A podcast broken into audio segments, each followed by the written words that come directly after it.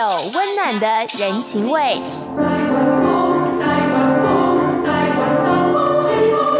这里有精彩的民俗活动。台湾有够赞！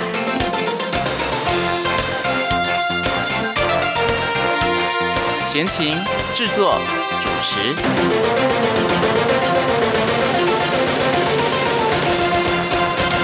这是中央广播电台台湾之音，您现在所收听到的节目呢是《台湾有够赞》。Hello，听众朋友，大家好，我是闲情，很开心呢，又在空中和所有的听众朋友们见面了。哇，时间呢来到了三月，已经迈入到了春天了。那如果呢，大家最近哦有仔细的好好观察你的四周围的话，一定会发现，哇，春天的脚步已经到喽，因为四处真的是百花齐放哦。那么像上个礼拜呢，在台湾有三天的这个短短的连假哦，那么到处呢，其实赏花的民众非常非常多，不管是在这个台北的士林官邸啊，或者是阿里山赏樱花啊，或者是说在九族文化村赏樱花，还是呢到阳明山去赏花的朋友，其实都非常非常的多。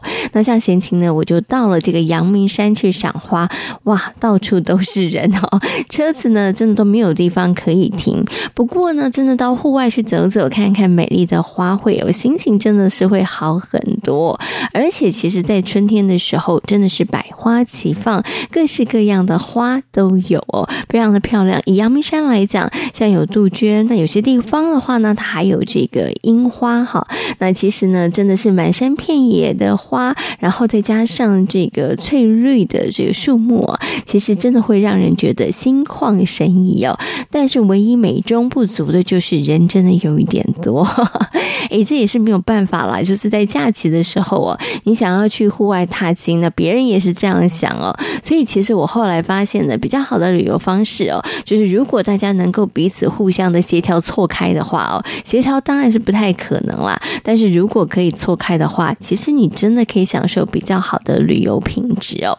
像呢，闲情最近呢，在周间的时候哦，那因为也是工作的关系，所以跑了一趟宜兰。那在工作完之后呢，其实我就到了汤围沟这个温泉哈泡脚池去泡脚，哎，真的感觉很舒服。为什么呢？因为人少很多，因为它是礼拜四的时间呢，所以很多的朋友还是要上班上课哈。然后呢，所以呢，去泡脚的人不太多。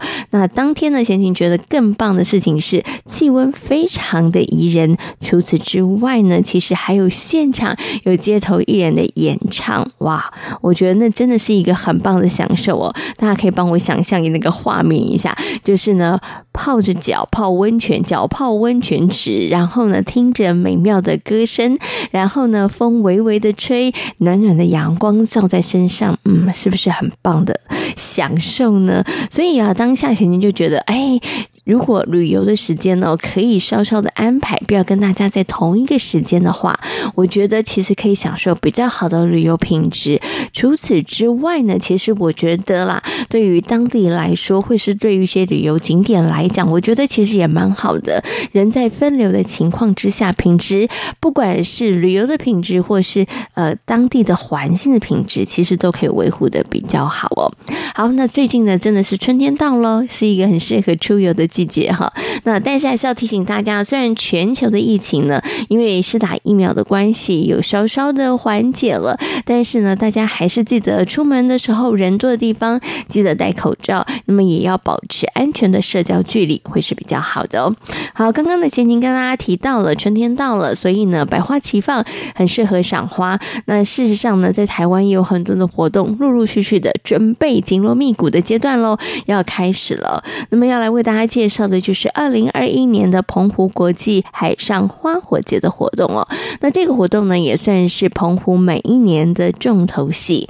那么，今年的澎湖国际海上花火节的活动呢，将在四月二十二号登场哦。活动的时间呢，一直持续到六月二十八号为止哦，所以大概有两个月的时间。那活动的期间呢，每个礼拜一跟礼拜四呢，会在澎湖马公市的观音亭来举办哦。那除此之外呢，还有加码离岛的场次哦，包含了五月八号的西美，还有五月二十二号的望安，以及六月五号的极北，总共三场哦，加码的离岛场次。如果呢是六月五号，大家前往这个海上花火节参与极北场的活动哦，除了可以欣赏这个美丽的烟火之外呢，澎湖县政府呢以这个澎管处去年灯节的主灯美人鱼，把它移到了极北的沙尾哦，利用爱情岛屿这些特殊的元素哦，营造这个爱情梦幻岛的感觉哦。所以呢，如果是六月五号到极北岛的参与的朋友的话，你会觉得哇，特别特别的这个浪漫哦。好，那其实呢，每一年的呃澎湖国际海上花火节活动呢，也都是好多的朋友引颈期盼的活动哦。所以呢，大家如果想要去参与的话，那真的动作要快一点哦。不管是在订机票或者是订房上面呢，动作都要快一点点哦。那其实呢，澎湖的国际海上花火节活动，它跟其他的地方释放烟火很不一样的，就是你可以很近距离的看到这个声光效果哦，其实非非常的有震撼性哦。那同时呢，它在海上释放，这个呢也是非常的特别的哦。那也希望大家有机会的话呢，来参与一下今年从四月二十二号一直进行到六月二十八号的澎湖国际海上花火节的活动。但是要再次提醒大家，如果要安排这样的行程的话呢，不管是订房或是订机票，都记得动作要快一点哈，否则。呢真的是一票难求哦。好，那么在今天的台湾有够赞节目呢，来为大家介绍啊台湾的一些步道哦。台湾呢，其实真的是一个非常适合观光休闲的地方，因为呢，虽然是个小岛，但是我们的自然资源就是非常的丰富哦。不管是山林资源或是海洋的资源哦，但是呢，山海之间它们的距离又不会太远。其实有时候开车一个小时，你可以上山，你也可以呢亲近海边哦。那么在台湾呢，就有非常多的步道，而这些步道呢，其实都有绝佳的风景，或者是有非非常丰富的生态哦。那最重要的是呢，有一些步道它其实非常的亲民哦，很适合全家大小一起来。所以呢，在今天节目当中呢，就跟大家好好来介绍台湾一些受欢迎的步道哦。好，在节目开始呢，我们先来欣赏一首好听的歌曲，一起来欣赏呢，由何耀珊所演唱的《春天的微笑》。歌曲过后，就来进行今天精彩的节目内容。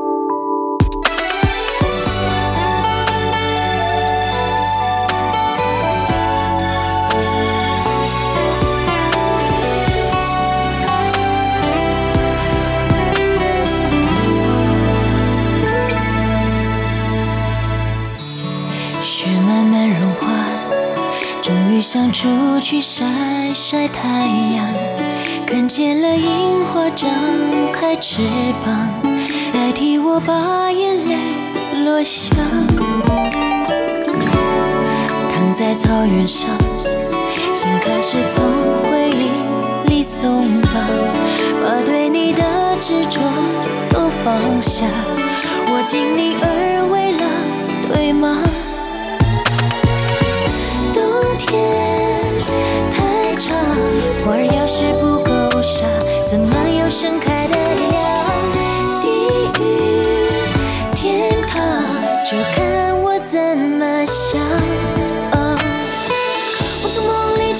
醒来，决定把你忘了吧。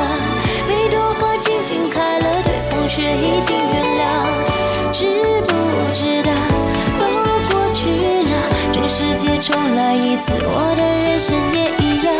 我从梦里终于醒来，决定把你忘了。吧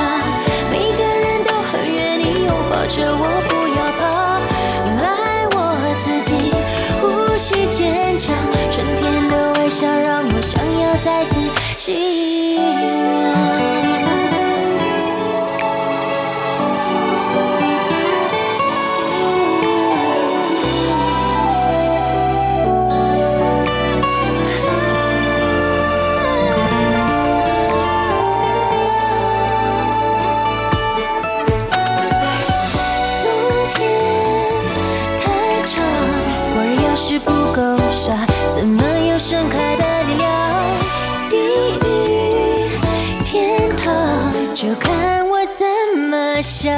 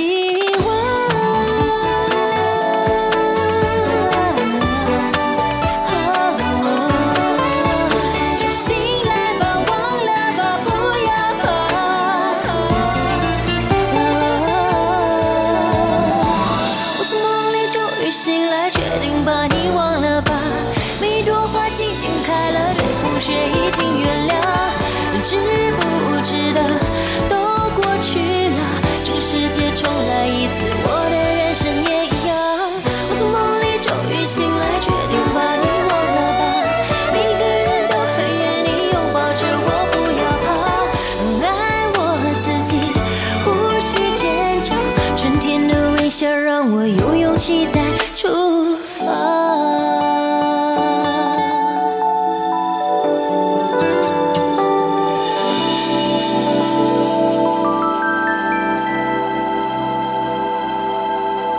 Para pendengar sekalian lanjut Mais lagi. peut-être qu'ils ont oublié la question en plus, hein. 追込んでる生活してた For me, that's the greatest compliment. Солнце стоит мне настольной лампой. こんば 在世界的那个尽头，请你跟我这样做。哦哦哦，Turn on your radio。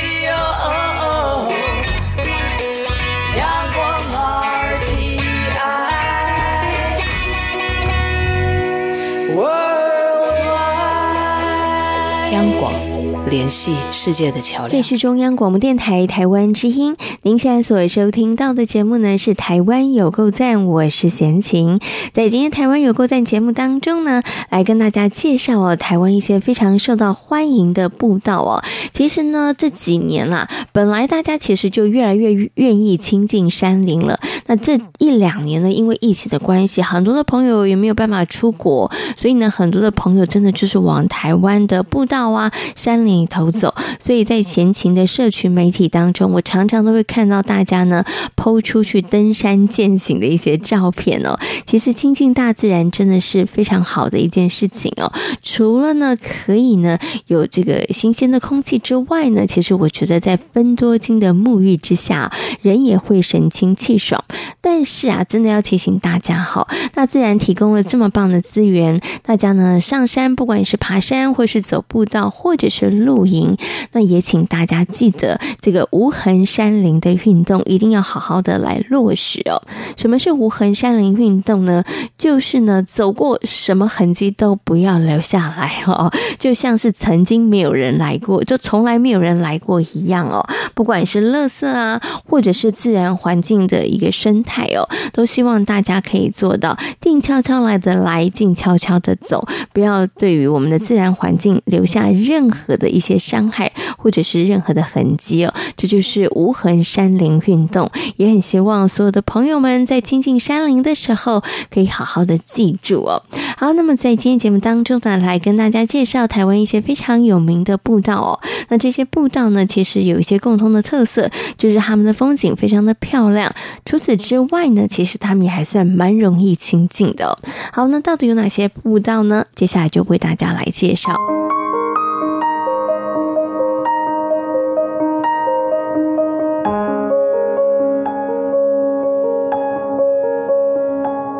首先呢，来为大家介绍的是位在宜兰的太平山剑琴步道哦。那剑琴步道呢，其实啊，走在这个剑琴步道上面，你会感觉到哦，有这个飘渺的云雾哦，那非常的兴奋哈、哦。但是呢，又觉得诶，非常值得期待哦。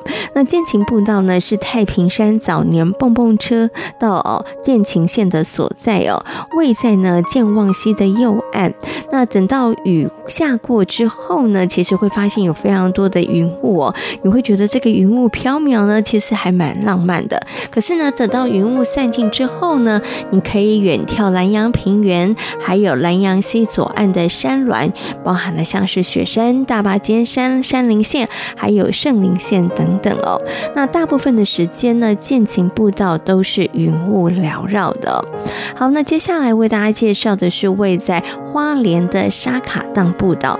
那其实花莲的沙卡礑步道呢，还算蛮有名的。那如果呢去泰鲁阁的朋友，你没有太长的时间的话，闲情真的都很建议大家可以去走走这个沙卡当步道哦。那因为呢，走在这个沙卡当步道里头呢，其实它的步道还算蛮平缓的。那可是呢，你可以看到这个峡谷非常非常壮阔的一些景象哦，可以看到这个鬼斧神工的一些大自然的奇景哦。那同时呢，有这个溪流缓缓的流过。那我觉得走在这个沙卡当步道里头，其实是还蛮惬意，也还蛮轻松的哦。那一路上呢，有这个虫鸣鸟叫声，你会觉得哇，自己好像在世外桃源一样哦。好，那接下来为大家介绍的也是同样的，位在花莲的米栈古道哦。那跨越海岸山脉的米栈古道呢，以前是挑送物资往来的水莲跟寿丰的贸易的要道。那么台十一线通车之后呢，全长七公里的古道才慢慢的没落了。那后来呢，这个米站社区的居民合力的修复哦，那么才完成了这个两千一百公尺的单线古道。那为了要保存古道的精神，所以呢，在这个地方所有的阶梯跟护栏都是用竹子、还有九重木跟石头以古法来建构完成的。那一路蜿蜒而上，处处呢可以看到壮阔的华东纵谷，还有中央山脉哦。那么在山顶的林线上呢，有两棵巨大的百年榕树哦。那远眺啊呢，还可以看到太平洋跟水莲社区哦。好，那接下来呢，我要大家介绍另外一个也是很受欢迎的步道呢，就是位于在阳明山东段纵走的风贵嘴步道哦。那从这个登山口出发呢，你就发现哇，蓝天还有白芒花呢，在入口处呢就已经非常非常多，就形成了一幅非常美丽的图案哦。然后呢，就沿着这样子的一个步道一直往前走哦，你就可以呢穿过这个棱线的芒花。海区，然后呢，就会进入到一整一整段的小森林区哦。那走过这个森林区之后呢，顶山有一个三角点。那过了顶山的三角点呢，你就会发现哇，有一个最美的山林木哦。好，那接下来呢，为大家介绍的是位在新北的银河洞步道哦。那银河洞步道呢，有一个非常美丽的名字哦。那以前呢，被大家认为是神仙居住的地方。那传说中呢，在步道上面的岩石呢，还有吕洞宾的脚印哦。那银河洞的这个瀑布呢，其实算是比较小巧的哈，那就是隐居在森林当中的仙境才会有的那种小小小小的这个温泉哦，不是温泉就是瀑布哦。好，那所以呢，在这个地方上面，你可以听到滴滴答答不停的水声、鸟叫声，还有风吹过树叶的声声音哦，就感觉好像到了这个呃遗世独居的一个小小的秘境里面哦。好，那接下来为大家介绍的是位在基隆的八斗子忘忧谷步道哦。那这个步道呢，是位在朝境公园的后方，那一座楼梯呢，顺势登上山坡哦，那可以呢看到这个跟海平面越来越远哦。那沿着路途登顶哦，那这里呢是一零一高地哦，可以呢看到多变的海岸的风貌哦。远眺呢可以看到和平岛跟基隆雨。哦，好，那这个呢是八斗子的忘忧谷步道哦，一样也拥有非常美丽的风景哦，可以让大家真的忘却烦忧哦。好，那接下来为大家介绍的是位在新北的呃五耳茶壶山步道哦。茶壶山的步道跟产业道路呢是交错配置的，那偶尔呢会有车子从眼前开过。那一路上呢有不少的休息点哦，路非常的平，而且有非常的和缓哦。那中间呢有一小段是比较泥泞的石砾路哦。那有的时候呢你会看到有小水流从脚底钻过去哈。好，那其实呢呃这个地方基本上来讲呢是算还蛮亲民的步道哦。那大家呢，在走这个步道上面呢，其实是可以还蛮轻松、蛮惬意的。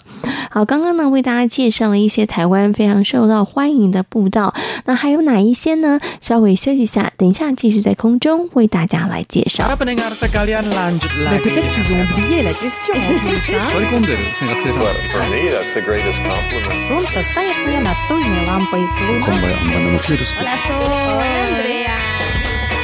无论你在世界的哪个尽头，请你跟我这样做。Turn on your radio，阳光 RTI，Worldwide，央广。联系世界的桥梁。这是中央广播电台台湾之音。您现在所收听到的节目呢，是《台湾有够赞》，我是贤琴。在今天节目当中呢，来为大家介绍台湾的一些步道哦。好，那我们刚刚呢，为大家介绍了新北的五耳茶壶山步道，另外呢，还有基隆的八斗子忘忧谷步道，以及呢，新北的银河洞步道、阳明山的风柜嘴步道啊，还有米站步道，我在花莲。还有花莲的沙卡当步道，以及宜兰的太平山健行步道哦。那除此之外还有哪一些呢？接下来呢，要为大家来介绍的，哇，这个步道非常有名了，就是草岭古道哦。那草岭古道呢，是全台湾唯一清朝遗留下来的完整古道哦。那草岭古道呢，是清朝的时候呢开发的台北到宜兰的交通要道，也就是淡蓝古道的中段哦。那先民呢，从台北出发，沿着基隆河，从暖暖经过瑞芳、猴硐，再越过三貂岭，再经由双溪，越过草岭，进入到兰阳平原哦。那现在呢，有不少的朋友呢，在休闲假日的时候，会去走走草岭古道哦。好，那接下来为大家介绍的是位在新北的大板根森林温泉度假区哦。那三峡的大板根森林温泉度假区呢，有十七公顷的原生亚热带雨林，那是全台湾唯一的。那植物呢高达六百多种，那昆虫有七千多种，鸟类有三十八种哦。所以呢，从这个森林入口走十五分钟呢，其实就可以看到大板根。跟两大招牌之一哦，九丁榕哦，那这一个呢，它大概估计有两百多岁哦，跟垦丁国家公园的银叶板根呢，并称是台湾的板根之王，所以呢，走入这个呃呃大阪。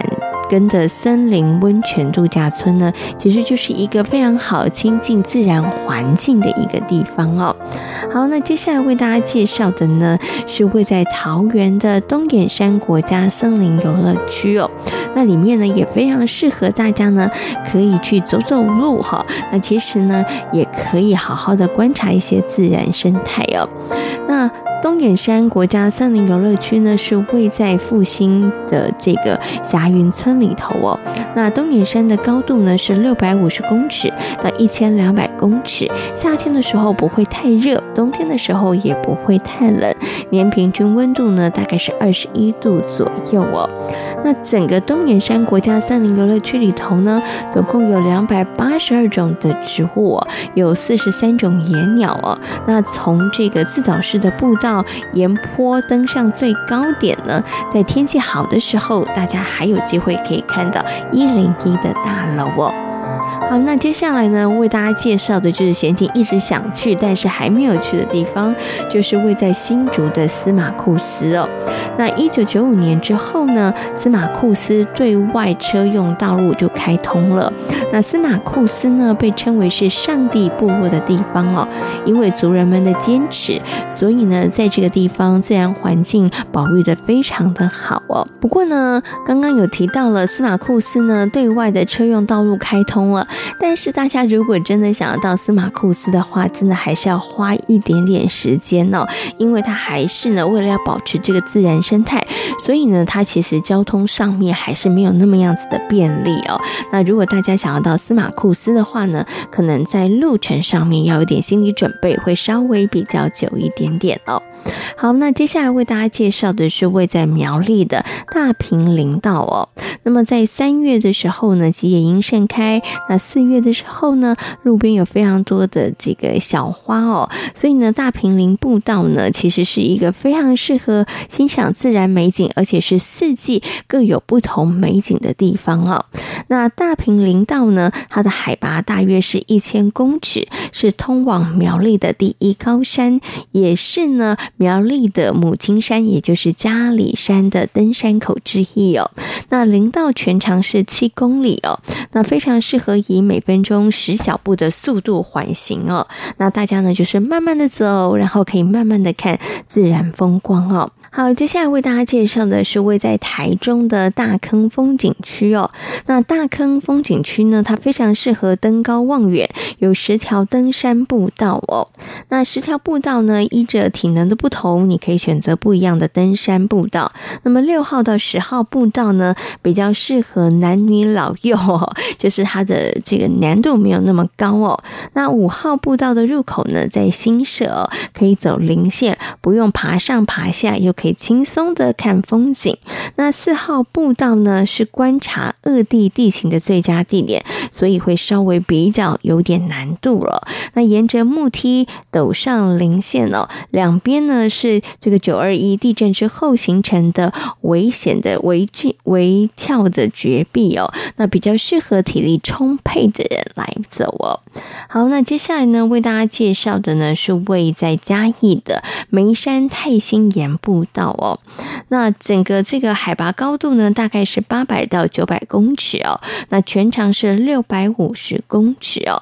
那所以呢，它也不会太长，也不会太高哦。那很适合大家可以来这个地方可以走一走哦。那虽然它的高度不高哦，但是要告诉大家，它整个风景是非常漂亮的，因为它就是穿梭在茶园跟翠绿的山林之间哦，也很适合大家可以去走一走哦。好，那最后要为大家介绍的呢，就是位在高雄的柴山寿山自然公园哦。那其实呢，柴山呢又称为是高雄的都市之肺哦，也是高雄市民的后花园，也是呢整个高雄唯一可以爬山健身的好所在。其实柴山对于高雄来讲，就像是阳明山对于台北市的重要哦。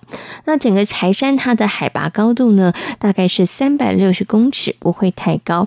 但是呢，山上的原始林貌还有珊瑚石灰岩地形呢，却吸引了登山客，也成为了这个地方是一个很棒的资源，也让这个柴山的寿山公园成为了自然的地质教室哦。所以有兴趣的朋友都可以到这个地方来走一走哦。所以可以爬山健行之外，也可以好好来观赏这个大自然的杰作哦。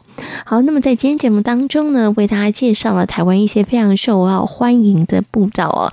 有机会的话，大家都可以去走一走。其实这些步道呢都不会太困难，也都算是很亲民的路线。花个半天的时间呢，就可以轻轻松松的在森林当中哦，在这个林木当中吸收芬多精，可以放松自己的心情哦。好，我们稍微休息一下，等一下呢就来进行节目的最后一个单元——行脚看台湾。今天呢，宋一个主任要继续来为大家介绍呢南投地区的作家。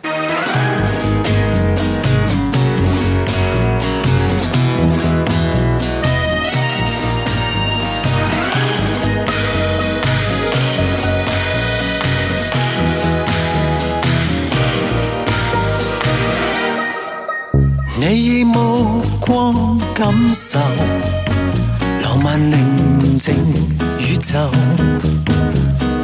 总不及两手轻轻满身漫游。再见日光之后，欲望溶掉以后，那表情会否同样温柔？意乱情迷极易流逝，难耐这夜春光浪费。难道你可遮掩着身体，分享一切？越是期待越是美丽，来让这夜春光代替。难道要等青春全枯萎，至得一切？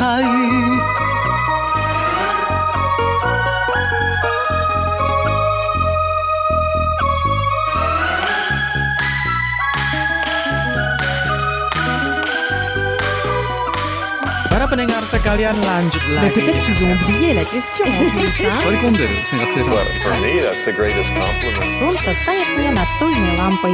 Kombaja on vain fiilis. 无论你在世界的哪个尽头，请你跟我这样做。哦哦哦，Turn on your radio，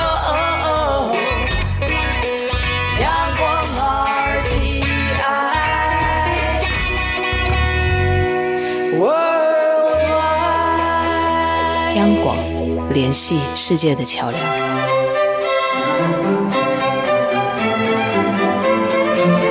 行脚看台湾。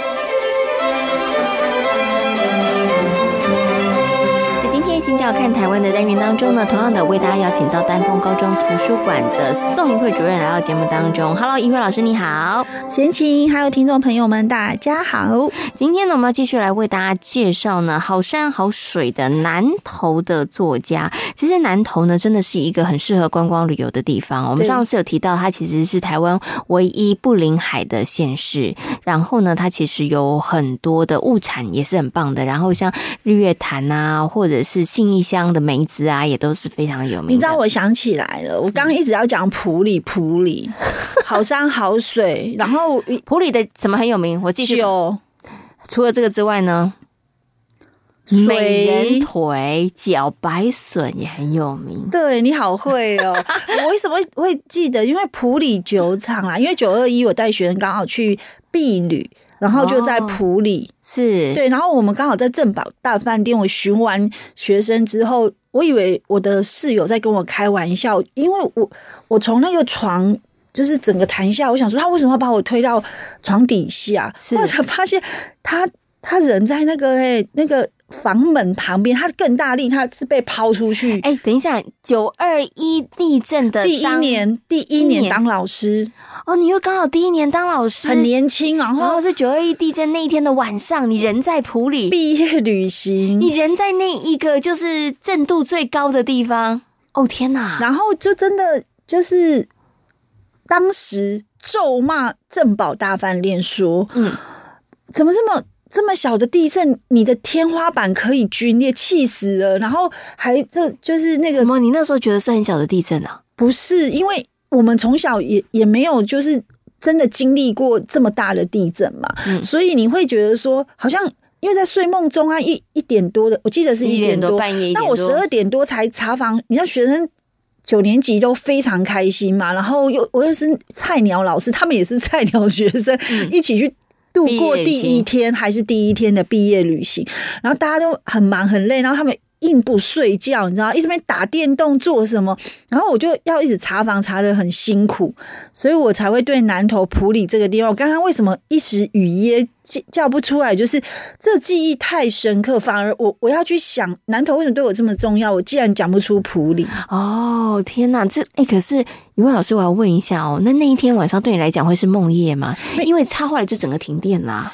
不只是梦叶，就是我我讲真心话哦。那时候当老师真的有使命感。其实那个歪门都歪掉，都整个铁门就，而且不能走走那个电梯，就是走那个那个楼楼梯梯，对就是都没有人要怕余震啊嗯非常可怕。然后我我当时哦一直被。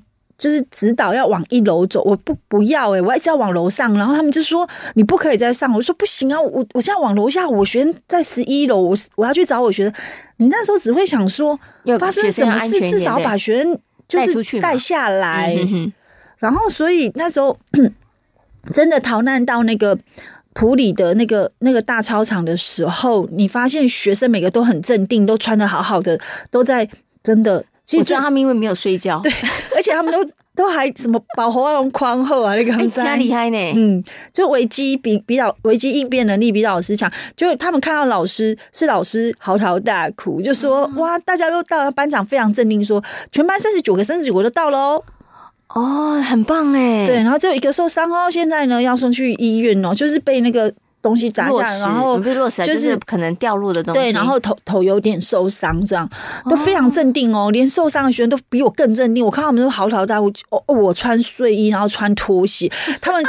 因为这件事嘲笑了我，大概到现在都还在笑，说老师，我们真的不懂，你是来保护我们还是我们要保护你？我就觉得好尴尬又丢脸。没有，因为那时候学生是还没睡，才能够穿戴那么整齐，好不好？而且他、啊、他们真的有非常多有趣的事情，我真的觉得我想到这里，我就因为向阳老师刚好有一有一首新诗，也是在讲九二一的这个。嗯这个地震，他地震诗写的非常的好，就是那个整个地震前跟地震后整个变色，整个美丽的故乡变色，南头变色的一个样样貌，所以他这首诗常常都会触动我。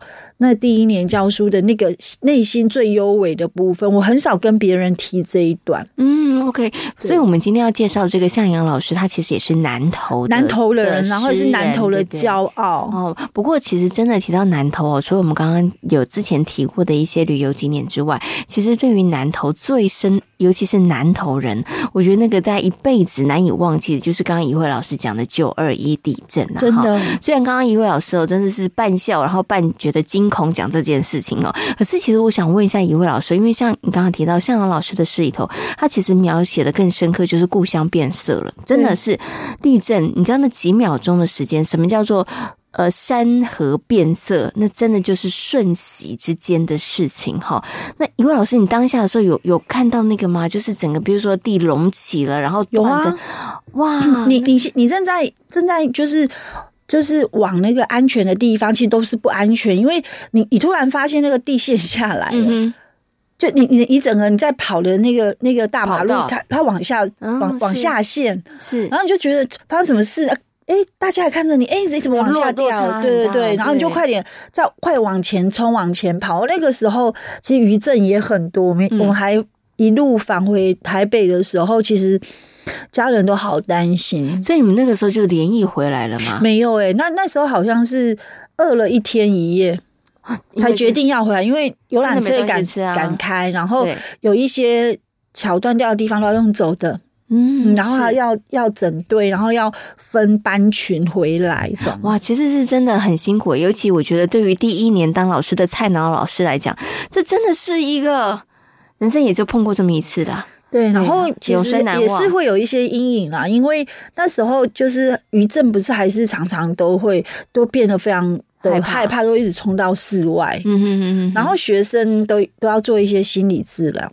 其实还是都其实要啦。虽然刚刚一位老师讲当下小创伤，那当下虽然同学们那么的镇定，还可以嘲笑老师，但是我觉得你真的看到哈，我觉得你真的不可能不怕，嗯，对不对？然后我觉得那个真的是很惊恐的，很惊恐，对，而且非常的第第一次会感觉到就是这个世界的无常，在二十几岁年轻的心理。真的有冲击很大哦，冲击很大，因为你真的没有准备，你也不觉得这件事会发生在你身上。对，因为对南投对我来讲是我妈妈的故乡，所以你你会感觉那个地方就是有种土地的亲近感。然后就像向阳老师讲的，就是说他能够成为一个诗人，其实南投的这个群山环抱的美景也是他创作的泉源，因为他从小就在。鹿鹿谷这个地方嘛，洞顶乌龙茶的这个很有名，对的，这个这一个原乡出生的，就是会非常的美好，所以对向阳老师来讲，其实这这个土地的这种绵密的感情，也是来自于南投这个地方给他创非常丰沛的创作的动力。嗯，OK，的确，南投我觉得它的那个风光非常的秀丽，然后也很很就是在很多地方，它真的孕育出来很棒的，像刚刚讲鹿谷，它的茶很好，对不对？对。然后呢，普里刚刚呢，一位老师说酒，对不对？哈，所以呢，其实。我觉得啦，我们刚刚讲的是食物哈，但是对于向阳老师来说，其实这些东西其实就是这片土地哈，这个环境其实就带给了他在创作上面非常非常多的养分。不过向阳老师最有名的就是写诗，对，他是一个诗人，所以他的诗都好美哦。就是像有一首《风灯》，他就写说：“给予光和热是我眨眼垂泪的理由。你摸黑来小站驻足，然后理我。”向黑里走了，在岩瓦与支支柱间，我犹自悬空依存，这样也好。只有飞蛾才不了解我风前的手势。我觉得这个风灯写得好美哦。嗯，OK，你看，我觉得那个真的就是有那那个环境跟土地，让他，我觉得对于万事万物，或是对于自然的那个观察，其实是非常的仔细的，然后也可以把那个灵动写得非常非常的感感动人，对，让人被吸引住了。对，不过像杨老师他其实只有写诗吗？他还有写。一些其他的散文吗？会啊，他也有写一些呃评论呐，还有他最有名啊，就是他的台语诗，也都写得很好。嗯、所以原则上，我们会觉得说，其实我们如果要好好的来看这个我们诗界的这个巨部，对对对对对，你会发现说，其实呃，向阳哈年轻的时候，你会发现他写，像他最有名的是阿。阿爹的本包，嗯，嘿，爸爸的饭包，对，对，阿爹爸爸的饭包。然后呢，他他有很多非常非常有传统的那种典雅的那种用用语，好像来自于他那个很很深韵的那种台语的这种呃养成。哈，嗯，所以有的时候你就会发现说，他那个台语诗真的是非常的。精准，好，而且他们都他都写一些小人物，然后这些小人物呢，都成为他关注的焦点，好，关怀的焦点，所以他的台语是有非常重要的这个台湾文学上的地位。嗯，OK，其实我真的觉得用台语来书写不是很容易的事情耶，对，他其实是真的。当然，你对于这个语言本身要熟悉，会讲之外，其实不一定会写哦，对，因为他其实在这个其实他整个语法结构上面是跟华语创作的写作方式是不一样的，差很多。对，所以我觉得大家啦，我觉得有兴趣的话，可以来看看这个台语诗。但是要告诉大家，一定要念出来。利波廉金家姆在一碟下下面，对，他有一一首是最有名，所有的学生都读过，而且也都有考出来，叫《立场》。嗯。你问我立场，沉默的，我望着天空的飞鸟而拒绝。拔枪在人群中，我们一样呼吸空气，喜乐或者哀伤，站着且在同一块土地上。我觉得他是有所感诶，就是台湾的这这块土地，其实每个人都有立场，然后他希望这个立场是可以和解的，是可以互相体谅的。我觉得就是诗人可以从这样子的一种呃。被拒绝或者是立场不同的一个观察里面，去走出一个新的样态，就是说他希望包容，嗯，才是这个社会向前走最大的动力。嗯，我觉得这样的一种诗人的一种温婉的情怀，其实真的也让人很感，因为他有很多创作，有时候也是很讽刺诗嘛，然后有一些社会观察嘛。可是你看到这首诗就。可以看到，说向阳老师就是一个诗人的的一种灵犀，他还是很很期待这种至善、至美、至真的一种一种社会样态。嗯，OK，好，所以呢，其实也鼓励大家可以多多来看一下向阳老师的作品，从向阳老师的诗里头来感受南投这个地方带给他的养分。今天呢，也非常谢谢宜华老师在空中跟大家所做的分享，谢谢宜华老师。呢呢进行到这里，要跟所有的听众朋友们说声再会了。如果大家对于我们的节目有任何的意见的话，欢迎大家可以写信或是写 email 来跟贤青分享哦。来信的话呢，请你寄到台湾台北市北安路五十五号中央广播电台台湾有够赞节目收就可以了。如果呢大家寄 email 的话呢，请你寄到 judie 六零一九小老鼠 yahoo.com.tw judie 六零一九小老鼠 yahoo.com yahoo.com.tw。感谢大家今天的收听，也祝福大家周末假期愉快。我们下周同一时间空中再会喽，拜拜。相见，不要害怕说再见，因为再见就在不远的明天。哦哦，要记得说再见，要记得说再见，好好的面对明天。要记得说再见。勇敢的面对明天。